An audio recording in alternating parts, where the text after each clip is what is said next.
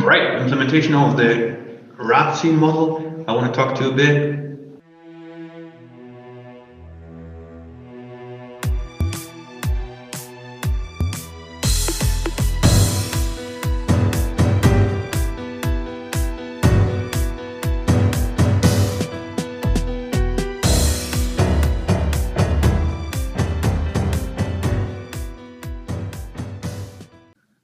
So uh, the abbreviation R stands for responsibility, accountability is the A, uh, C is who is to be consulted, and I is who is to be informed.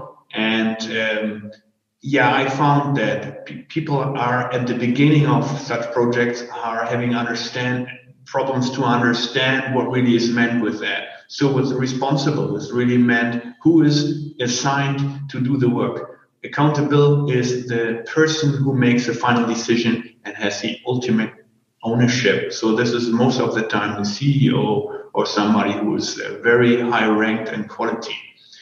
And who needs to be consulted to get the information? If you uh, remember what was uh, said to the SIPOC, then um, I often need more information to be able to process something. So really, who do I need to ask?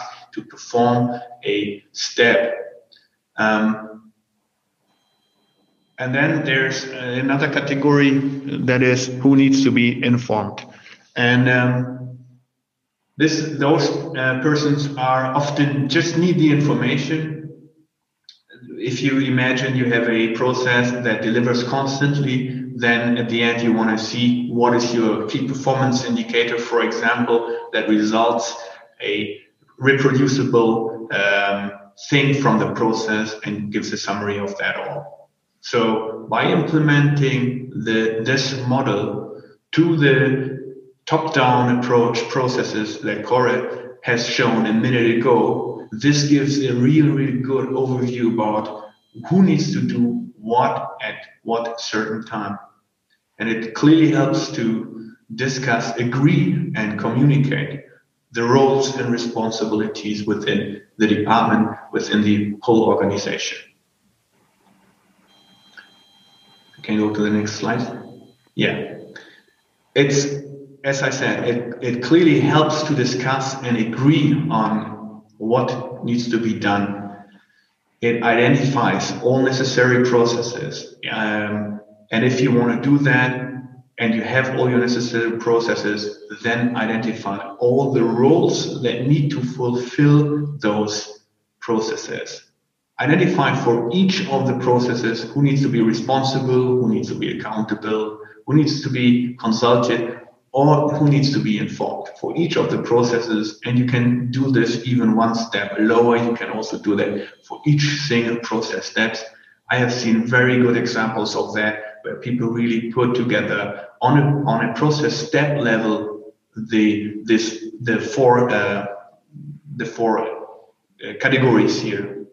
And every process should preferably have one and only one responsible person because if you do if you have two three responsible persons on the same process or then you can easily see that um, well, misunderstanding is coming up because shall I now do it or shall somebody else do it? Okay, I back up. I'm asking the other person to do it. So, or not the person, it's really a role in this, uh, in this uh, area.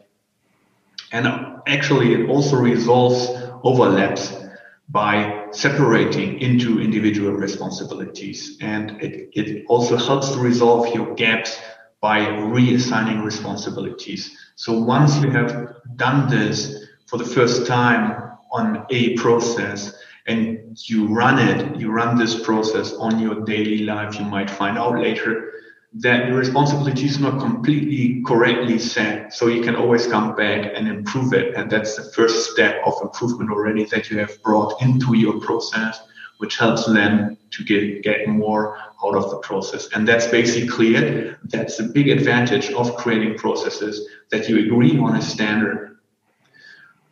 So if you list the roles uh, on the top of this table here that is needed to fill, fulfill all the necessary steps within your process map that that we have shown uh, that we have seen a couple of minutes ago.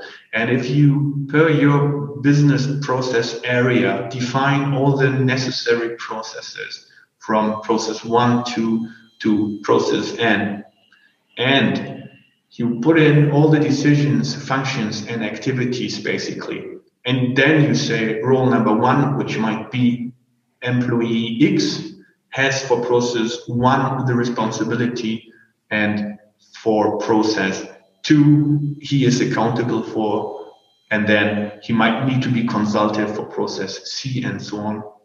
And if you are able to give each role the responsibility the accountability um, and you do this through all your processes then you already have a very very good understanding of what your organization is doing what your organization is capable to perform in and what might be very good outcomes. So this is basically, if you do this, you have a perfect overview about all the processes with functional responsibilities, accountabilities that you need to perform.